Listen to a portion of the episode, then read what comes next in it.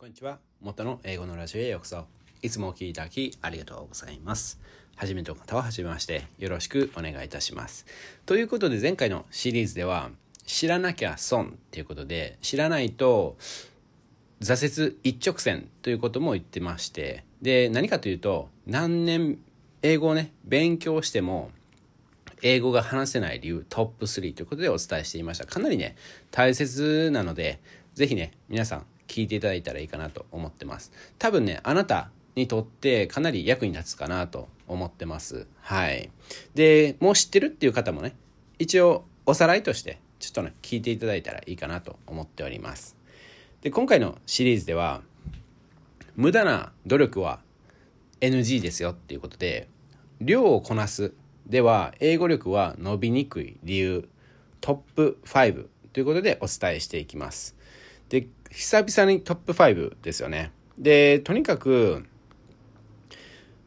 これね量をこなすっていうのはね基本的にいいことなんですよね。ただやっぱり英語って他のこととちょっと違う違う部分が多かったりするんでちょっとそこの部分を深掘りしたいなと思ってます。でも常に量っていうふうに考えてしまうと結局まあ遠回りもねいいですよっていうことを言ってるんですけどもそのねやっぱり量と質どっちかを選ぶっていう時が常に起きてるんで起きてるというかねあのあこういった時は量量より質かなとか量と質もってねあのそういった時もあるかもしれないですし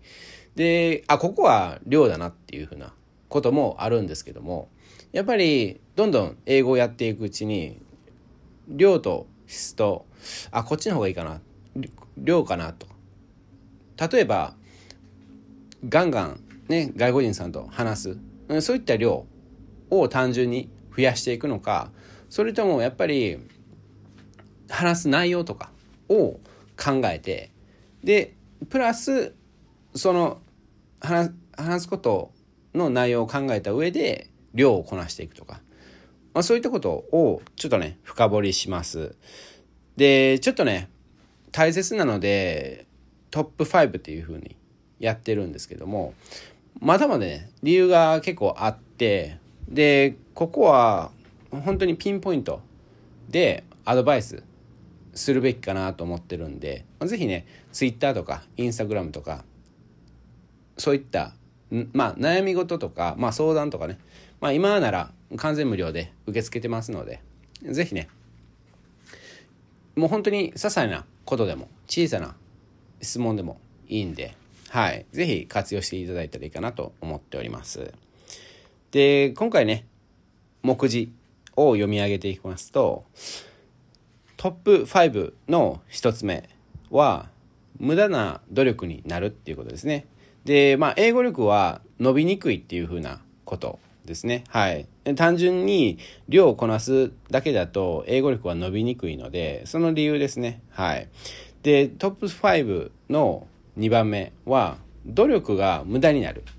でこれねあの無駄な努力になるのと努力が無駄になるっていうのとまだねあのそこを深掘りするんですよね。あのちょっと違う部分があるんで。はい。でこのちょっとした違いもそこもね理解するとかなり効果的に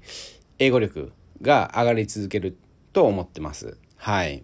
でトップ5の3番目は非効率な英語学習になってしまう。まあこれはね、あの、ちょっと深掘りしますので、まあ当たり前ですよね。英語力が伸びにくいっていうことは非効率な英語学習っていうことなんですけども、まあ量をね、単純にこなしていく、こなしていくっていうこと。まあ例えばで言うと、英単語ですよね。英単語をもうどんどんどんどんあの覚えていくっていうのは本当に非効率だなって思ってます。はい。でそこをね深掘りしていきますでトップ5の4番目は結局しんどいだけあこれね本当にもう大切ですねもう量をやってやって英語をやってやってって思ってるんですけど結局単純にしんどいだけで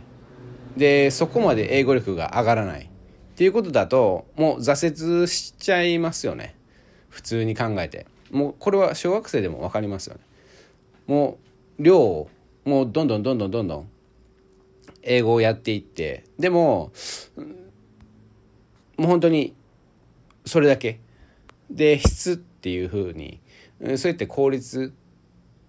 的にやっていくとかそういったことを全く考えずに量だけこなすっていうのは単純にしんどいだけなんで。ただもちろんね中にはその英語が好きでとかね。あのそういった方だったらもうとにかく量をこなしたらいいと思いますけどね。はい。でトップ5の5番目は効率化を無視してしまう。っていうことで量をねあのこなすっていうもうとにかく英語をやるぞってね思ってる方の多くはやっぱね効率化ね工夫とかいつも僕言ってるんですけどもねあの効率化とかねあの効果的なとか言うとえとかねあの言われたりするんですけどもあの工夫しましょうっていうふうに僕はいつも言ってます。で工夫するっていうそういった時間ね英語特にやってないんですかね英語特にやってないんですけども英語学習でどうやったらそうやってね量だけじゃなくて質をこなせるかなとか、まあ、そういったね工夫っていうことに関しては別に英語使ってないんですけどもそれもね英語学習の一つかなと思ってます。なのでいや今日ねもう疲れたなってねあの仕事して疲れたなとか学校行ってきて疲れたなとかまあ何でもいいんですけどもそういった時にあもうね英語学習やる気ないってなったとしてもあじゃあ次ねこういうことが起き起きたらどうしようかなって起きる前に考えておこうとか。えそういったことを考える時間っていうのはもう本当に100%僕の考えでは英語学習の一つなんで。なのでもう全然ねあのそれだけねあの3分ぐらい考えていただいたらもうその日はクリアというかねもう英語学習毎日してるっていうふうに考えていただいて全然いいんで。はい。でこういったこと。で今回ねちょっとね、あの、目次だけ聞くとちょっと微妙かもしれないんですけども、あ、ちなみにね、いつも通り、このイントロダクションのところに、えー、目次の方を書いてるんで、で、僕のブログの記事はいつも通りね、あの、リンク貼っておきますので、ぜひね、覗いてみてください。あの、放送の説明のところ、概要欄のところですね。はい。そこからね、あの、ポチって言ったら簡単に入れます、入れますので、はい。でとにかくね、僕の中では、全部ですね。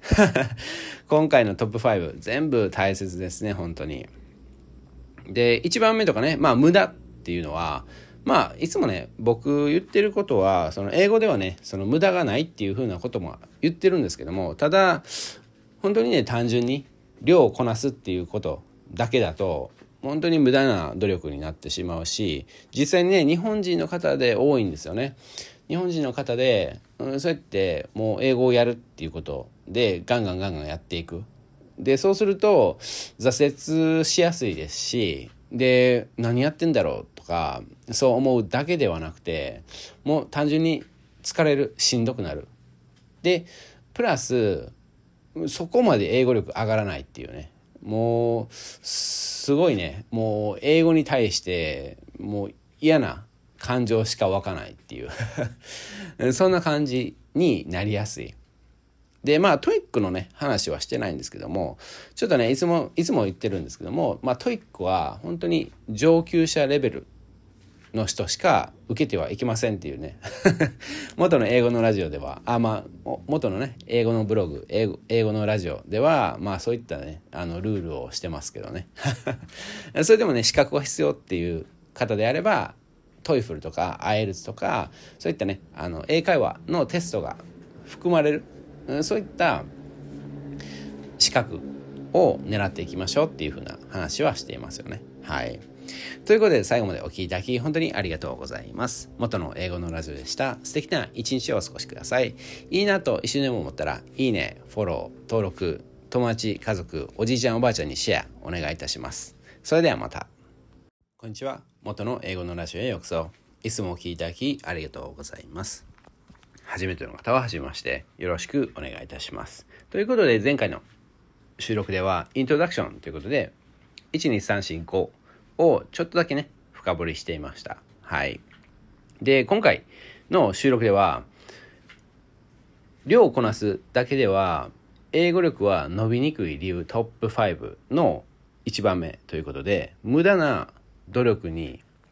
なる。はい。これは結構ねもう単純に考えてそうですよね。はい。でまあただ僕はねその英語に関しては無駄な努力そのね無駄になることっていうのはないですよっていうふうなことは言ってるんですけどただもう本当にねもうずっとひたすら量をこなすっていうことだけに意識してるのはやっぱりね無駄な努力になりやすい。で例えばで言うと英単語先行を覚えるっていうことだけを常にやっていく。でそういったしかもね僕の英語のブログとか英語のラジオでお伝えしてるんですけどもそのねあの英単語を、まあ、学ぶっていうことをしないっていうことなんで例えば自分のあなたのオリジナリティマックスの例文を書いてない作ってないとかね。でプラス僕の場合はイラストっていうかねもう本当に落書きっていうレベルでいいんで絵を描いてくださいっていうふうに言ってるんですよね。その例文に対して。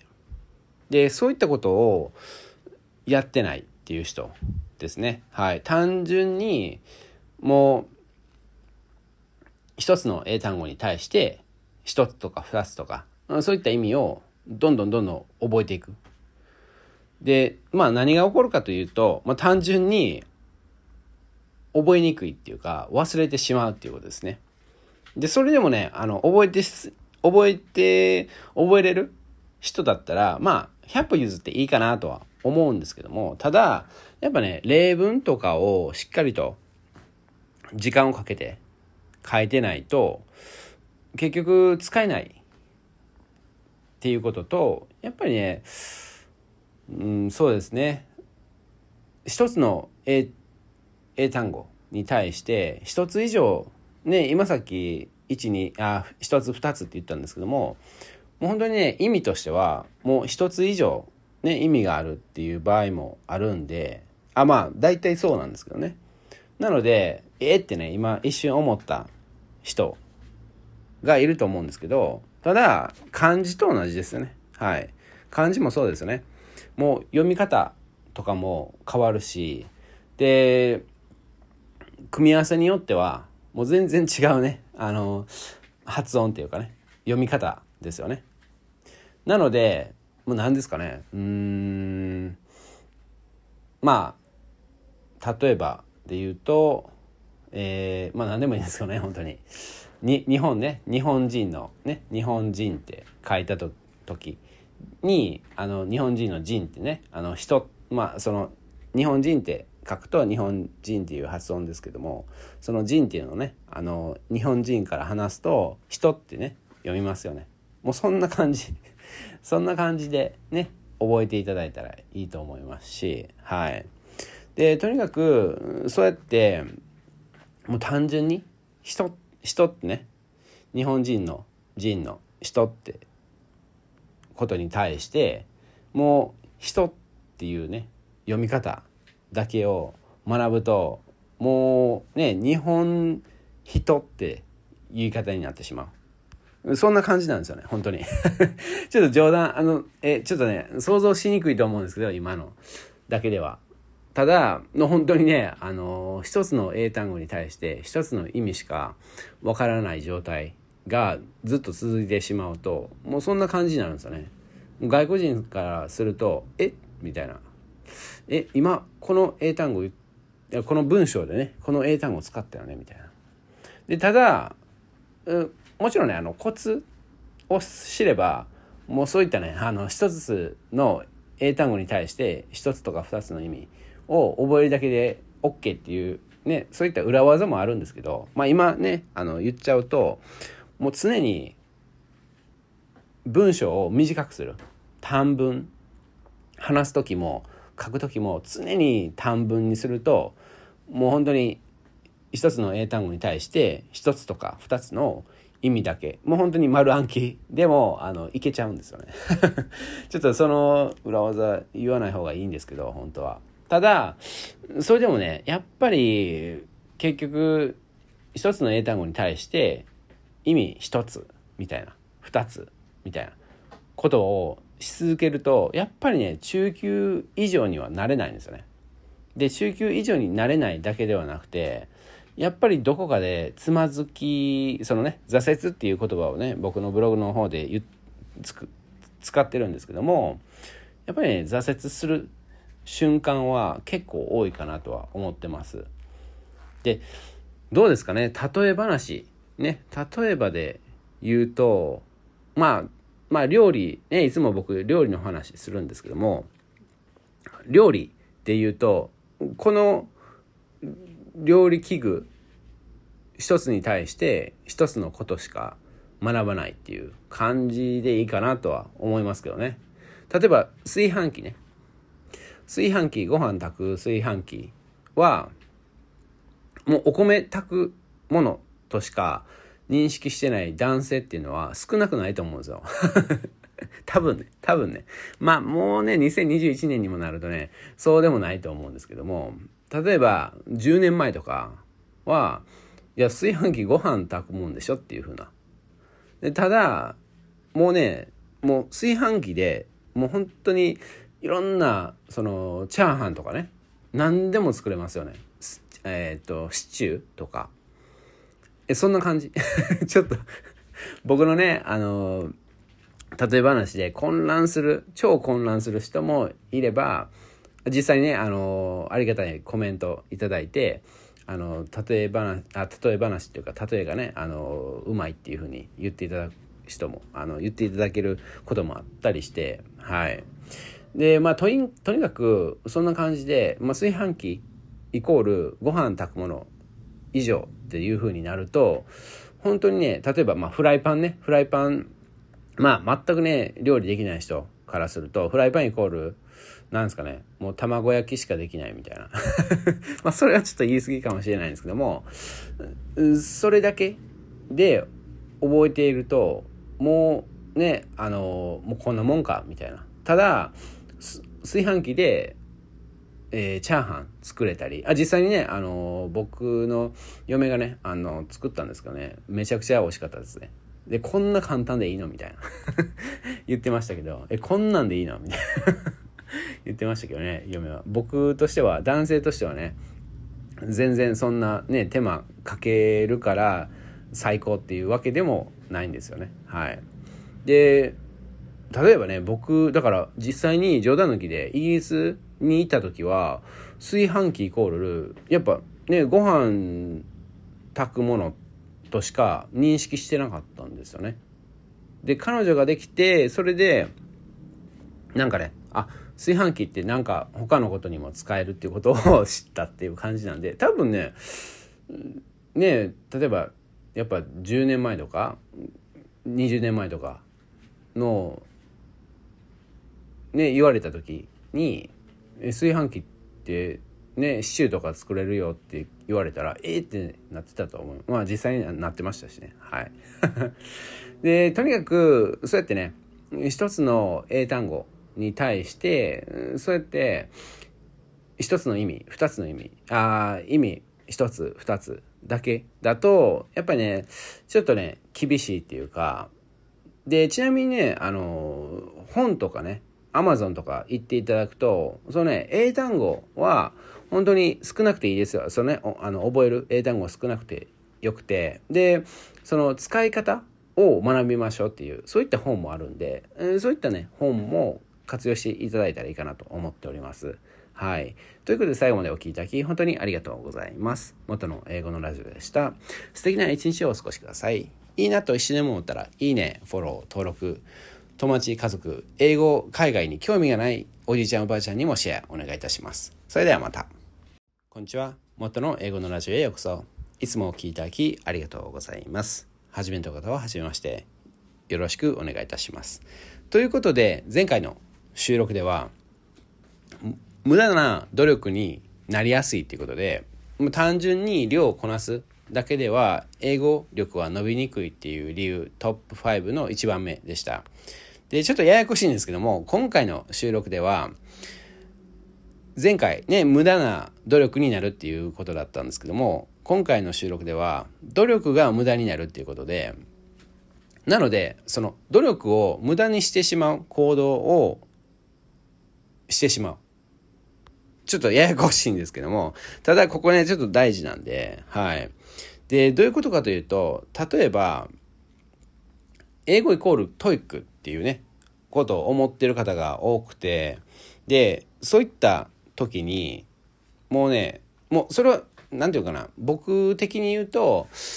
TOEIC じゃなくてその英会話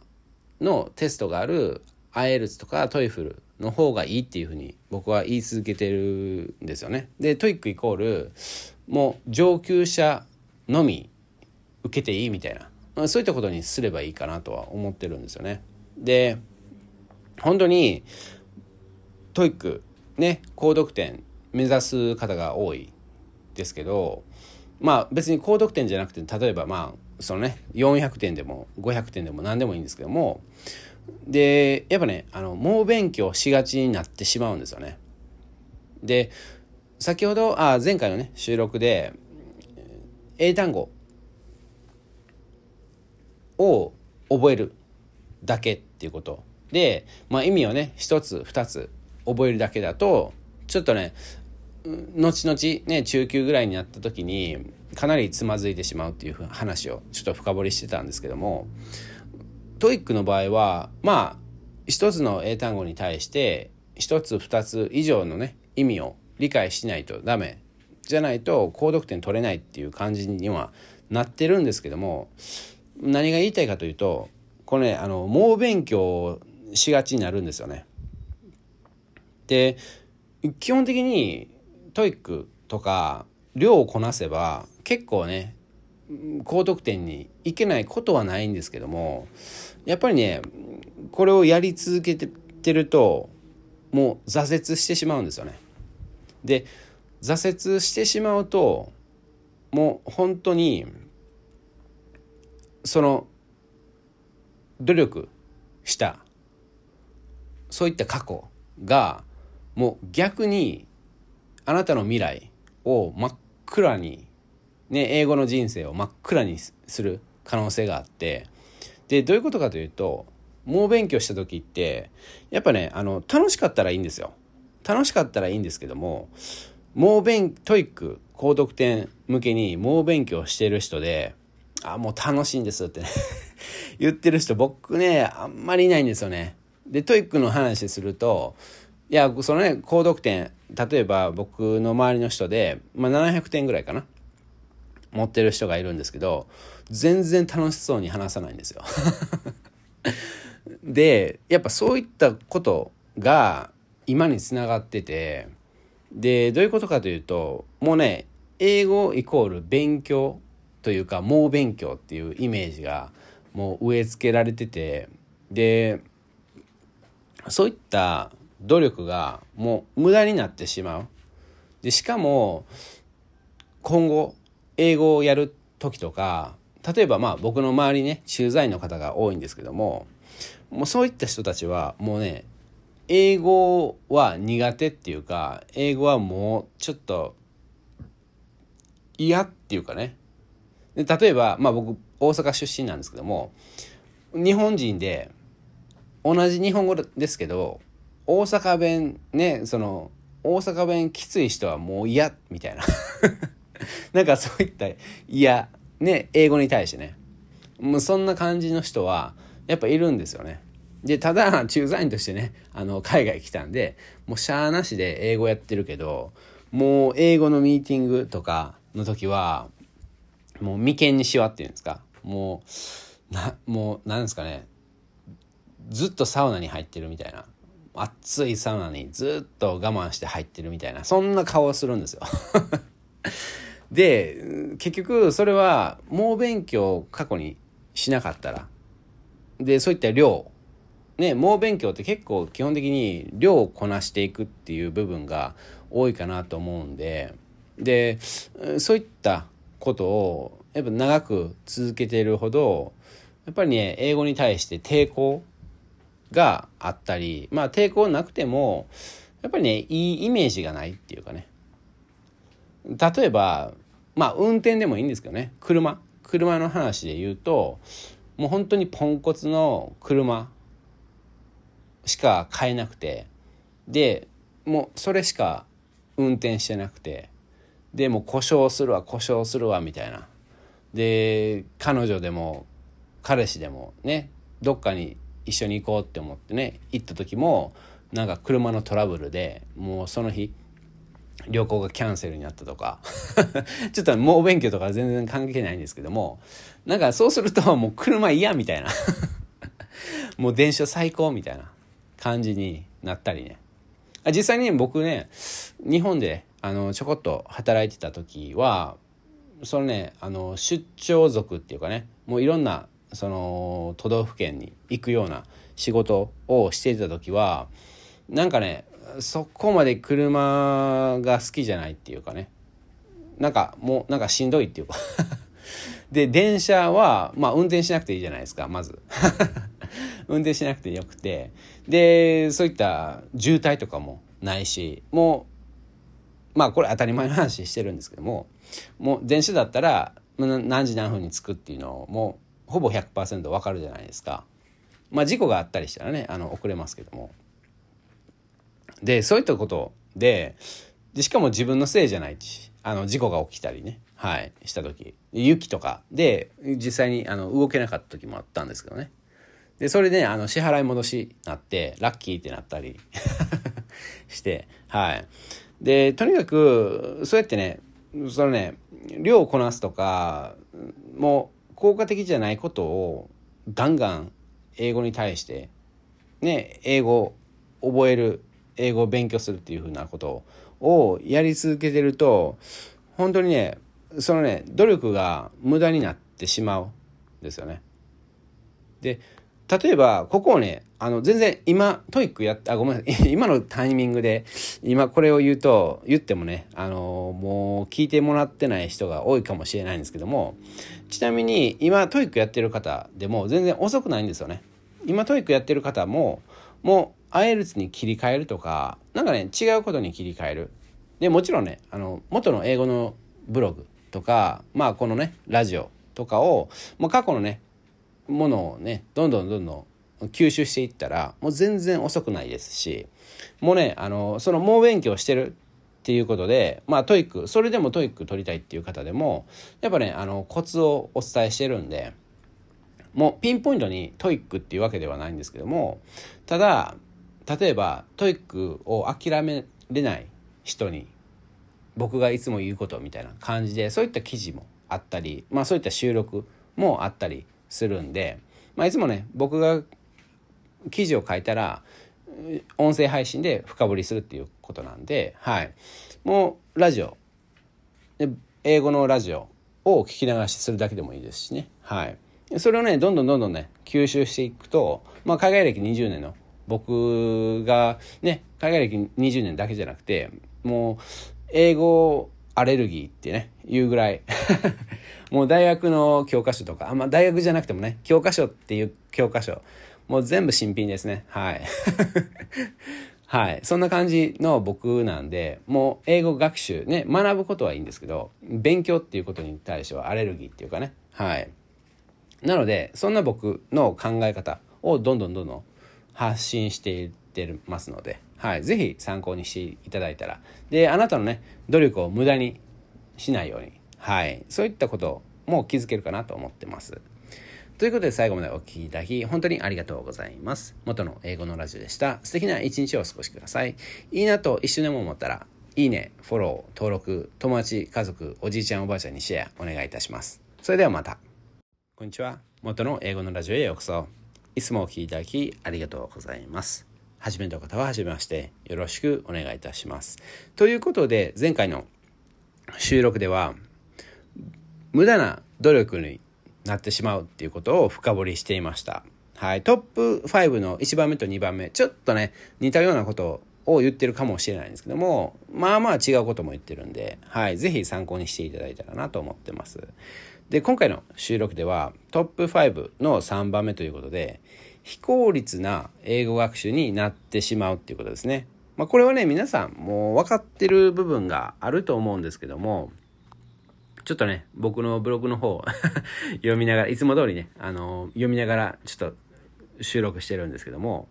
まあ、もうね、一番目に言ったんですけども、そのね、あの、一番目、トップス、トップ、今回のね、今回のシリーズのトップ5の一番目の時に、英単語を覚えるっていう言い方をしてたんですけども、まあ今回の収録では、もう丸暗記っていうね、言葉を使ってますね。はい。で、この本当にね、丸暗記する人っていうのは、本当にね、本当はね、丸暗記しようとはしてないんですよね。学ぼうとしてるんですよ、基本的に。ただ量をこなすっていうことをずっと意識してるとやっぱもう流れ作業ね例えば工場の流れ作業みたいな感じでもうどんどんどんどんやっていくっていう風なことになんか人間の脳がねそうなってるんじゃないかなと思うんですけども僕もね時々もう同じことの繰り返しだとあんまりね脳を使わずもうパッパパッパやってしまうで、あんまり考えてないんですよね。工夫しようともしてないし。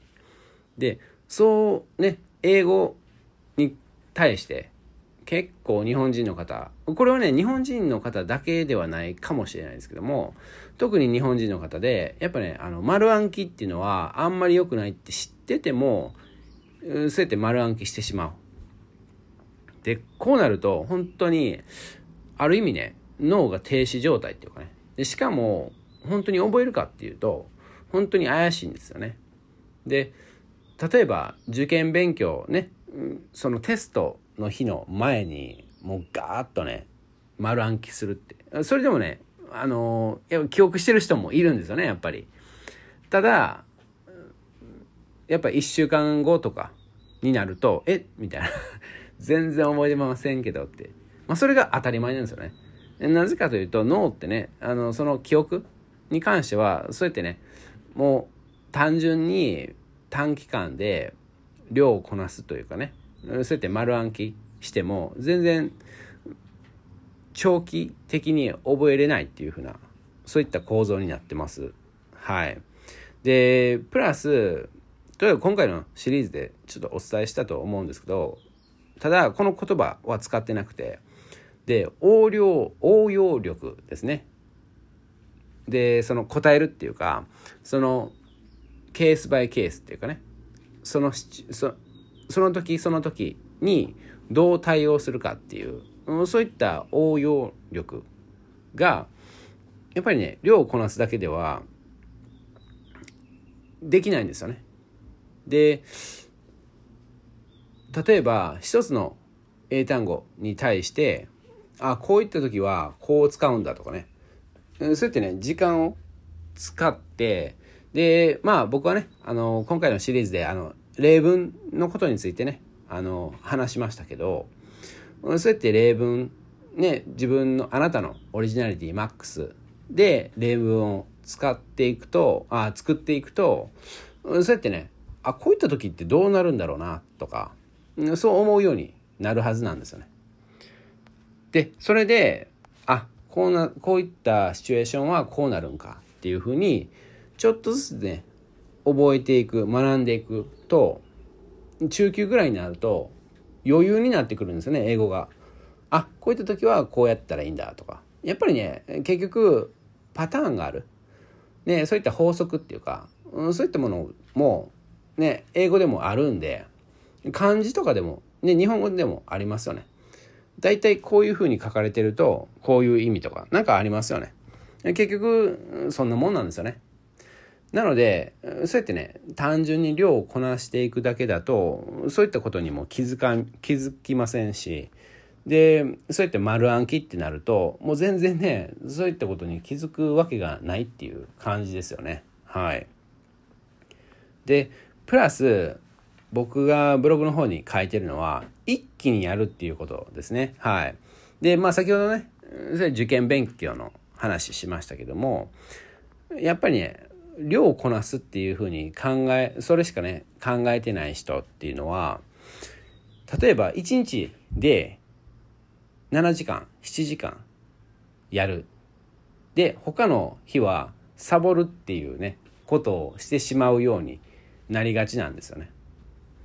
でなぜかというと先ほどのねあの工場の話と同じでやっぱ流れ作業っていうかねもう作業として考えてしまうんでその学習とかそういったことではなくて作業として考えてしまうんでもうね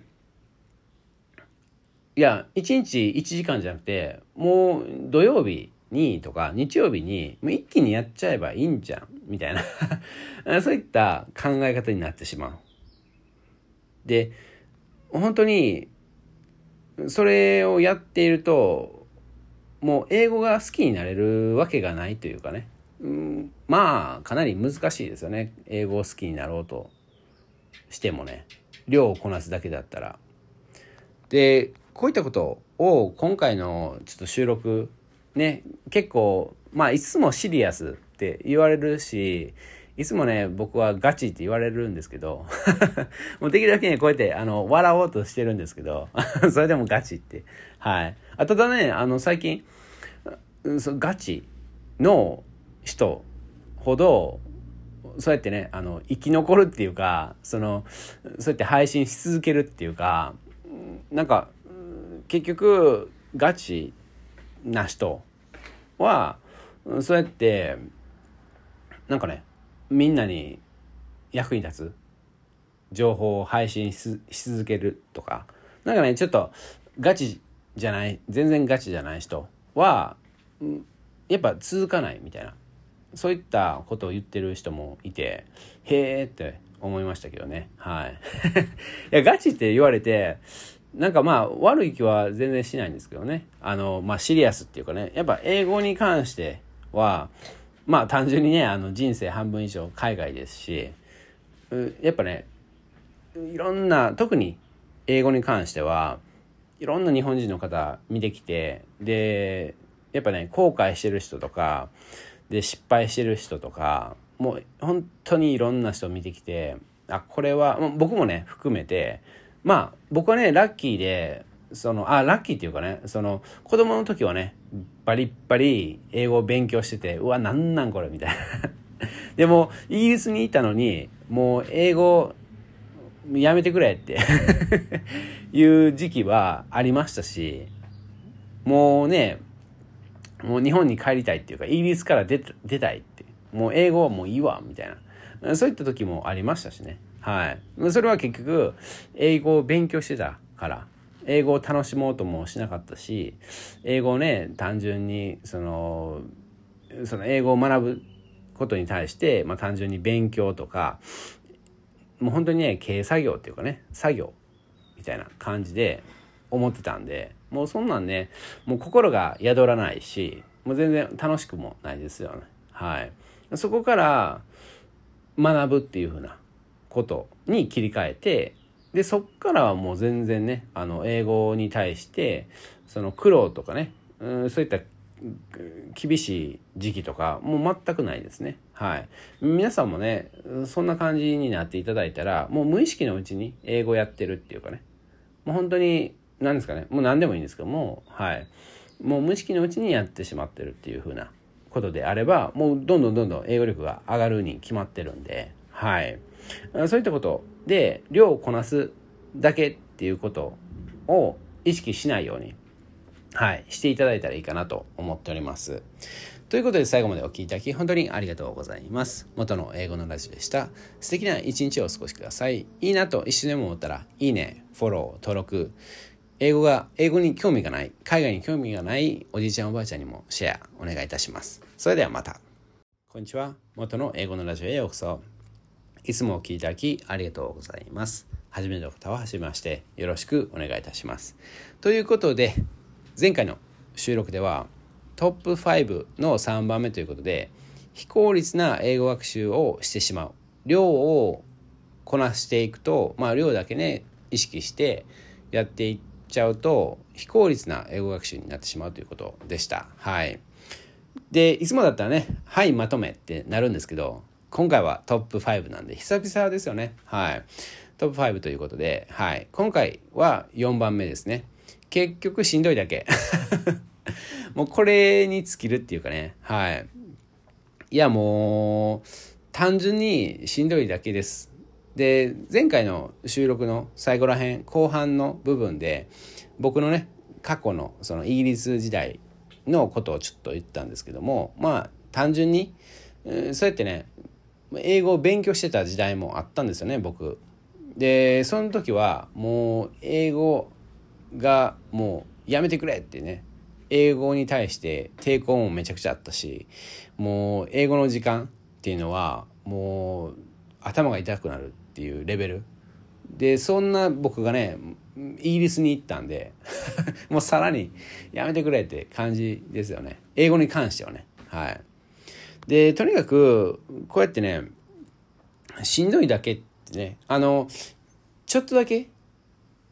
であればいいかなと思うかもしれないですけど例えば「頑張ろう」とかね常に言ってる人っていうのはそれしんどいっていうことですよ。単純に。はい。で頑張ろうって思うっていうことはちょっとそのモチベーション上げようとかっていうのはやりたくないから無理やりやるっていう感じですよね。でそれをやっていくとやっぱりどこかでもうもう例えば壊れかけのねテレビでも何でもいいんですけど壊れかけの機械をもう無理やりねあの動かすっていう感じなんでもうそうするといつかはもう壊れてしまう。でちゃんとメンテナンスすればもうずっと使えるっていう感じなんですけどももう無理やりねどんどん無理やり使うっていう風に。そんなイメージでもいいかなと思うんですけども。もう本当にね結局しんどいだけなんで挫折一直線ですよね。でこういったことだとこれねあの厄介なのが英語力が伸びな伸び悩むだけじゃなくて英語力がどんどん下がっていくっていうことになるんですよね。こうなると。結局しんどいだけだと。なので本当にね量をこなすっていうのはかなりあそれだけだとね。それだけだとかなり危険かなと思ってます。でまあ解決策で言うと単純に元の英語のブログとか、まあ、このね英語のラジオとかを参考にして、まあ、例えば一つのシリーズで一つだけちょっとね試してみるとかね実際に。で別にあの試して失敗っていうかね全然うまくいかなかったらそれはそれでいいんですよね。ただそれをね僕いつも言ってますけども完全無料のマインドマップに何月何日何曜日何時何分って言って書いてでこれを試したけど全然ダメだったとかまあダメっていうね言い方よりもあんまりうまくいかなかったとかねそういったことをどんどんどんどん変えていくとあ、ま、マインドマップなんであのねあの360度かけますよね。なので例えばこっち側にスピーキングに関して書くとかリーディングに関して書くとかなんかいろんなね、あのー、そういった方向をね使ってやっていきたいあのやっていただきたいんですけどもで例えばあこれねもう全然ダメだったっていうのは下に書いたり、ね、下にまああのー、書いたり。でまあまあ良かった。とかね。それは右に書くとか。でそうするとあこれはまあまあ良かったんだっていうのが結構分かってくるんですよね。でそうするとあもうちょっと微調整しよう。ね、英語学習もうちょっと微調整しようとかカスタマイズしようとかもうそれもねあのカスタマイズって僕のブログの記事あごめんなさい僕のブログの方で僕の顔写真があるんでその下らへんにあの検索するとこがあってそこでねあのカスタマイズって検索していただくと記事が何個か出てくると思うんでそれをね参考にしていただいたらいいかなと思ってます。はい。あのあなたに合う英語学習の見つけ方とかそういった記事も書いてるんで、はい、ぜひ参考にしていただいたらいいかな、いいかなと思っております。はい。で、本当にね、しんどいだけっていうのは、あ、前回のね、収録でも言いましたけどもね、あの、 TOEIC をやってる人っていうのは、で、特に頑張り屋さんとかね、真面目な人って日本に多くて、もう TOEIC になると、もうそれが発揮されるっていうかね、もう、 TOEIC だけみたいな感じで、で、じゃあもうね、英単語をとか、で、その中でやっぱスピーキングテストがないんで、もう話さなくていいみたいな。スピーキングなしだからね。はい。なので、英会話っていうことに対して、もう、いや、もう TOEIC やってるし、みたいな。 TOEIC を、いや、よく聞くのが、 TOEIC、ね、高得点取った後、例えば800点とか700点でも何点でもいいんですけども、あ、そまあそうですね。やっぱ700点とか800点っていう人が多いですね。700点、800, 800点取る。その後に英会話する。みたいな。もうそれが本当にね、もうドツボ一直線っていうね、挫折一直線の言葉、フレーズですよね。はい。もうこれに関してちょっと記事書かないとあかんなっていう 今思いましたね。はい。で、とにかく、あ、ちなみにね、僕、このね、あの、完全無料のマインドマップ、ね、あの、僕の記事の方で、リンクあるんで、はい。そのね、マインドマップだったら、もう一つのマインドマップに、もう無限に、完全無料で、ね無料で、無限に書けるんですよね。コメコメントというかメモを付け足せる。なので、あの、他の無料のマインドマップだと、なんか機能が微妙だったり、そのパソコンとかスマートフォンでどっちでもできるとか、そういったことでもないし、で、他で言うと、やっぱね、一つのマップに対して100個しかメモ作れないとか、そういったものが基本的なんですよね。ただ、僕が紹介してるマインドマップは、もう一つのマップに、もういくらでも書いてください。ただ、一つしかないんですよね。でもね、もう一つで本当に十分かなと思うんですよね。もうマインドマップって本当に大きなマインドマップ、ね、一つのね、こと、例えば、まあ僕の、僕がいつも言ってるような、例えば、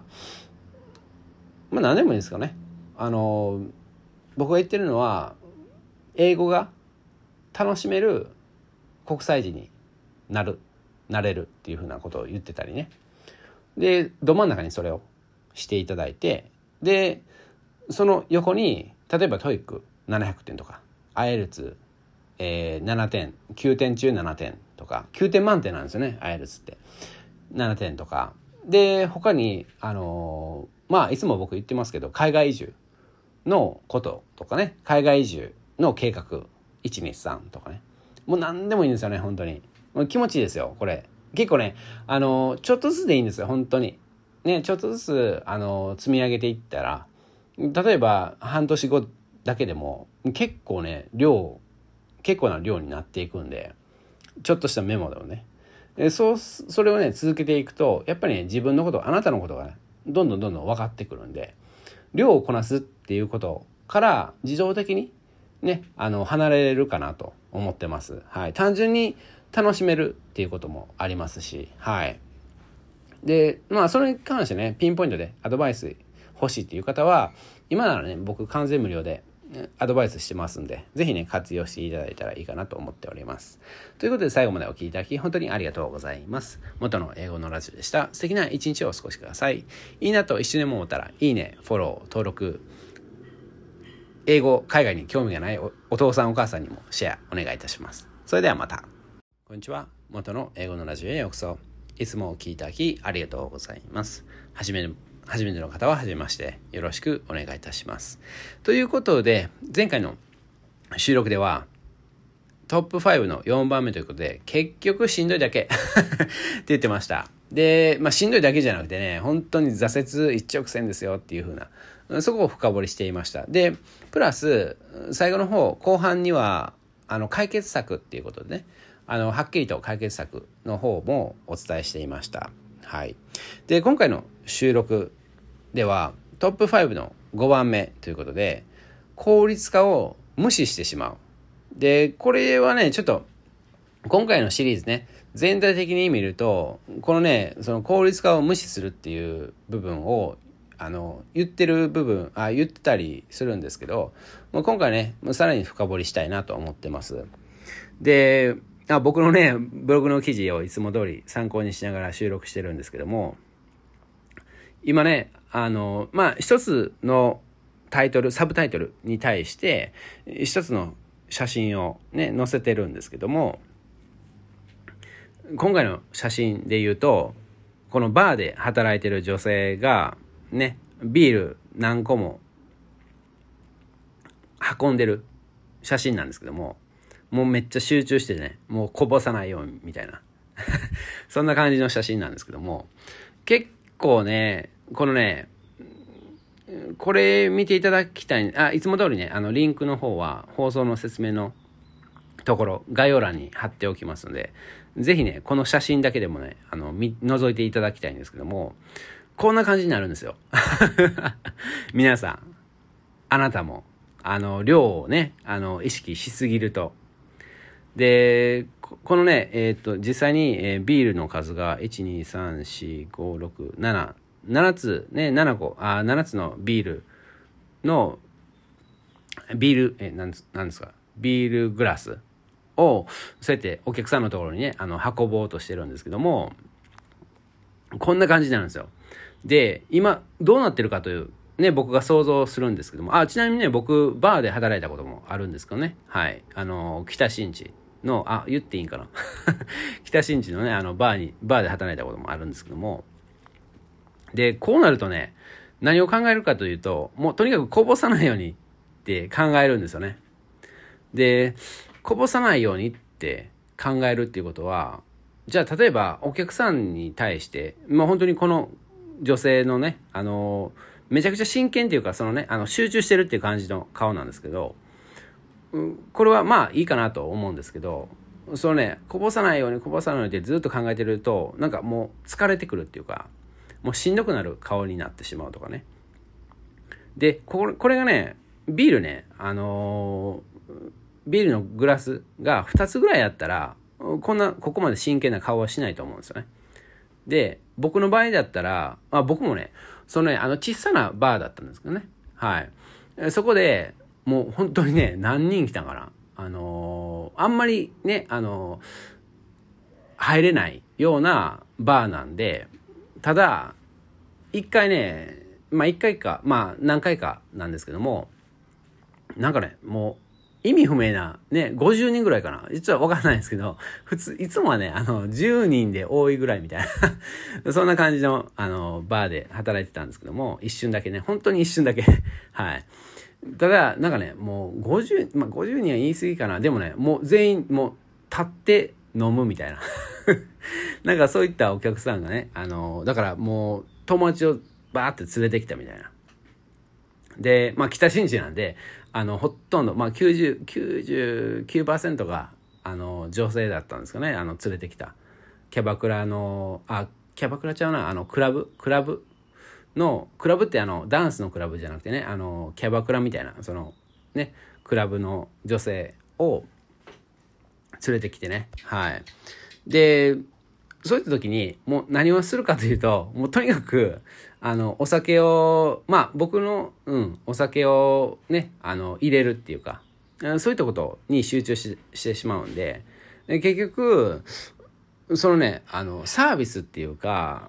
違うことにはね、目を向けれないようになるんですよね。なので、あの、作業に集中してしまうっていうことですよね。で、まあ、このね、あの、写真の女性の写真に戻るんですけども、そうやってね、作業に集中してしまうっていうことは、そのね、他のそのサービスとか、そういったお客さんに対して何かその笑顔になるとか、そういったことを、その、何か言ってあげるとかね。で、まあ言う、ね、何かを言う、お客さんに言う、言おうとすると、やっぱりね、そうやってお客さんのその顔とか顔だけじゃなくて何を着てるかとかどんな姿勢なのかとか見ないとダメですよね。でもこうやってビールね何個も運んでいかないとダメってなるとやっぱりそっちに集中してしまってでおろすおろその全体的に見るとおろそかになってしまう。でごめんなさいね。あの英語学習の話に戻ってでなのでやっぱりね英語学習で量をこなすっていうところにフォーカスしすぎると集中しすぎるとやっぱりねそこで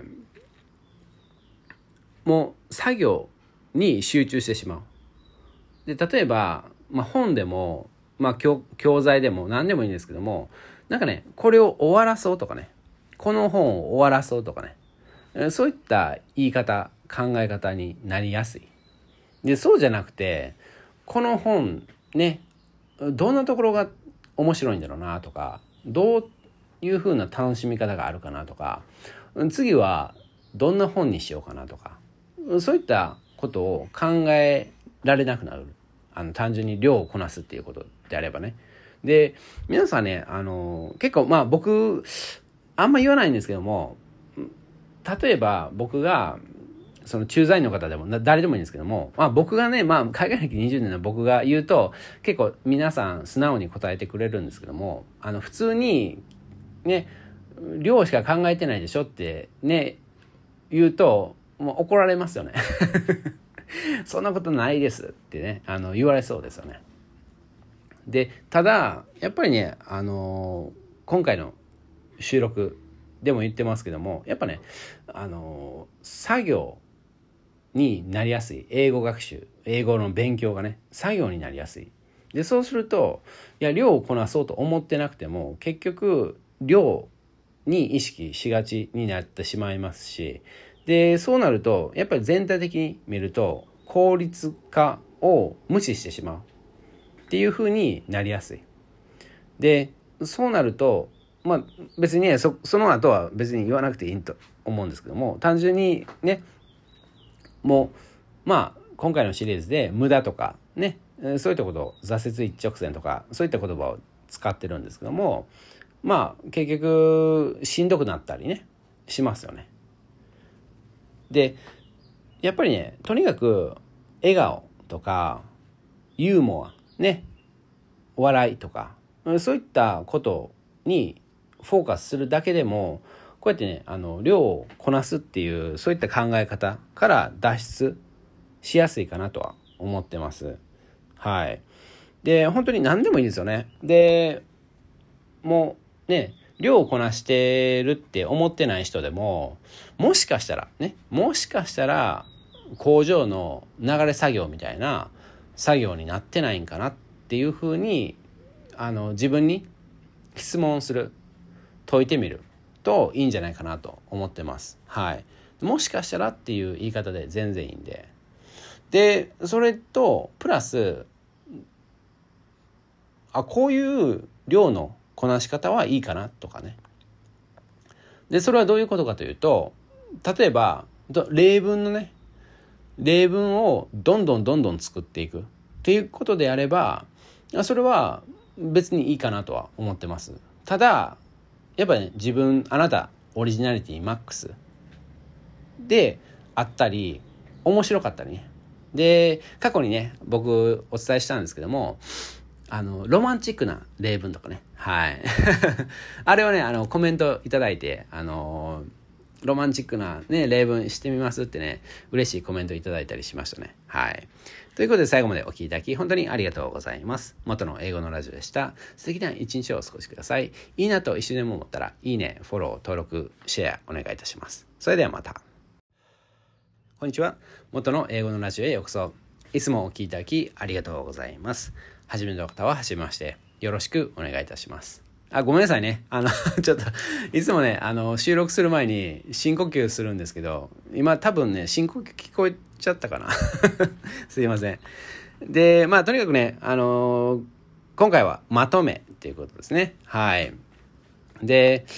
本当にね、長かったですね。はい。皆さん本当にありがとうございます。こんなね、長い。えー、だから10分ね、一つの収録10分なんで123456あだから1時間ですね。1時間か。ありがとうございます本当に。まあ聞き流しても全然いいんでね。はい。是非ねあの運転中でもいいですし、えー、もう本当に料理してる時でもいいですしでもうランチタイムでもいいですしもういつでも本当にいいんで、はい、ポチって押してで聞き流し。はい。でとにかくね今回のシリーズは本当にね皆さんの役に立つかなと思って結構力入れました。はい。でとにかくねトップ5ちょおさらいとしてお伝えしていくとトップ5の1番目は無駄な努力になる。トップ5の2番目は努力が無駄になる。これねあのちょっとイントロダクションでも言ったんですけどもちょっとややこしいんですけど 1, 1番目と2番目。でもねあのこれめちゃくちゃ大事なんではい。で3番目は非効率な英語学習になりやすい。で4番目は結局しんどいだけ。で5番目は効率化を無視してしまう。で前回の収録ですね。あの効率化を無視してしまうっていうこと。でこれをね本当にこの工場の軽作業とか例えばまあジムでもね結構同じことをずっとやってたらもうあんまり何にも考えずにも考えずにできますよね。で英語学習に関してはあんまり何も考えずにできてしまうっていうのは結局量をこなしてる人にありがち。でやっぱりね量をこな例えばその何回も言ってますけどもあなたのオリジナリティマックスの例文を書きましょうって言った時にこれはねあの流れ作業になりにくいですよね。まあまあ考えないとダメ。ただもちろんねあのー、何回、えー、何ヶ月もねやってると結構ねあのー、早くパパッと書ける時もあるんですよ。えそういった時は面白くするとか大爆笑とかユーモアとかあごめんなさい同じ大爆笑とユーモア同じですね。とかで他で言うとロマンチック。はいロマンチックな例文。でプラスオリジナリティマックスなんで例えばもうちょっと恥ずかしいけどもうそうやってデートねかの、えー、彼氏とか彼女とデートする時にあこの言葉使うんだったらどうしようかなしかもロマンチックにならないと。で、ロマンチックってね、なんやねんっていうね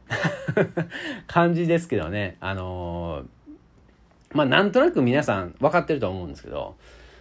いや、それをね、その、ね、英単語を学んでる時に、どうやってロマンチックな例文にするか。で、まあ、よくね、あのー、聞くのは、その、えっと、えー、ホスト、ホストの方で、その、ローランドってね、方、いますよね。でそういった人はあのロマンチックな言葉をもう常に考えてたりね。で特にねあの有名なのがえー、っと「俺か俺以外か」みたいな感じでなんかそういった本が出てるくらいですよね。でそんな感じでもうそんなねめちゃくちゃそのホストにとかねあのなるためにロマンチックな例文を作ってるわけではないんでそんなねあの別にね、あの調べなくてもいいんですけども、ただ、まあ、インターネットで、ロマンチックとはとかね、ちょっとね、今日、今、ね、この収録が終わった後にでも、ちょっと調べていただいたらいいかなと思ってます。ちょっと、あの、おさらいっていうかね、あの、ちょっと、もう一回確認するっていうか。で、それで、例文をロマンチックな例文にしてみる。で、そうするとね、あの、全然ね、あの、軽作業にならないでない。あの英単英語学習。ね。英語の勉強。ね。軽作業になりにくいんで。はい。もうそれでも軽作業になってしまう人はもしかするとねその恋愛のプロかもしれないですね。はい。でとにかくそうやってもうどんどんどんどん量をこなすっていうことからちょっとねあの一歩でも二歩でも百歩でもちょっと離れていただいて。でどんどんねえー、そうやって無駄な努力になりやすいことを避けるとかね。はい。でまあそれはねそのこれは無駄になるのとか分から分かりにくいかもしれないですけども、まあ、単純にねあの今回のシリーズもう一度聞いていただいてもいいんですけど丸暗記とかね。もう丸暗記ってねもう僕は聞いただけでもうゾッとしますよね。はい。え丸暗記って。もう使えないじゃんって。英語に関してはね。でただ僕ねあの裏技っていうかねあのお伝えしたのは丸暗記でもいけちゃう方法で言うともう短文なので短い文を常に使う。これはもう最強の裏技って思ってるんですけどもとにかく短い文章を書いたり言ったりし続けると普通にあの通じやすい。でただそれだけだったらねやっぱりねあの中級止まりになりやすい。でただでもねあの中級でもね全然世界一周やるっていうそういった目標だったら全然中級であの OK です。はい。そのね、あの無理やり英語力をガンガン上げていこうってね思わなくてもいいですしやっぱりね僕は英語が楽しめる英語を楽しめる国際人になっていただきたいなと思ってまして。でそれに関しては別にねあの TOEIC 満点じゃなくても全然いいですし IELTS満点じゃなくても全然いいですしあちなみに僕は IELTS あまあそのねあの中学校の時かな。中学校の時にあのやってで結局9点あ9点満点中9点とか取れなかったですし、はい、8点も取れなかったかな。でとにかくそうやってね別に僕だから TOEIC 1回か2回か12回受けてで結局その満点ではないですしね。はい。ただ TOEIC 満点の人より IELTS あの満点の人よりもう僕は英語を使えるって自信があるんで。はい。でとにかくそうやってね丸暗記とかねそういったことはとにかくしないでおく。でそれはねどうどうやるかというとまあ先ほどお伝えしたようなロマンチックなロマンチックなもう僕ね ロマンチックって言葉を全く使わないんで言いにくいですね。はい。で、とにかくそういったロマンチックな例文を考えたりね。そうすることで量をこなすっていうことからはあの量をこなすっていうことは避けれるかなと思っております。はい。で、このね、結局しんどいだけっていうのも結構大事なんで、トップ5の4番目ですね。はい。結局しんどいだけっていうの、あのね、そうやって英語を勉強してると勉強ってねあの漢字ねちょっと Google で調べていただきたいんですけどあの無理やりね頑張るっていう漢字の言葉ね意味があるんですよね。で嫌嫌だ嫌だけどもうとにかくやるみたいなそういったことをねずっとやっていくとやっぱね無理がね重なっていくとやっぱり挫折一直線なんですよね特に英語だと。でやりたくないのにやってるっていうのはやっぱりねいつかどこかでパンクするパンクするっていうかもうやりたくないってなりやすい。でしかも量をこなすっていうことを考えてるともう作業軽作業になってしまうんでそこでもうねもうこんなもんかっていうかねもうやりたくないって思いやすい。でしかもまあ別にそれでもねあの仕事ね、やってる方は全然いるんですけども、ただ、英語に関しては別に英語しなくても生きれますよね、一応。なので、もうどんどんどんどん、あの、英語をやめていく人が多かったりね。はい。もうぜひね、今回のシリーズ、何回かね、聞く価値はあると思うんで、それで、とにかく量をこなすっていうこと、そういった考えから100%、ちょっとね、あのー、ちょっと避けていただくようなことをやれば、もう英語の人生、バラ色一直線と思います。はい。ということで最後までお聴きいただき本当にありがとうございます。元の英語のラジオでした。素敵な一日をお過ごしください。いいなと一緒に思ったら、いいね、フォロー、登録、友達、家族にシェアお願いいたします。それではまた。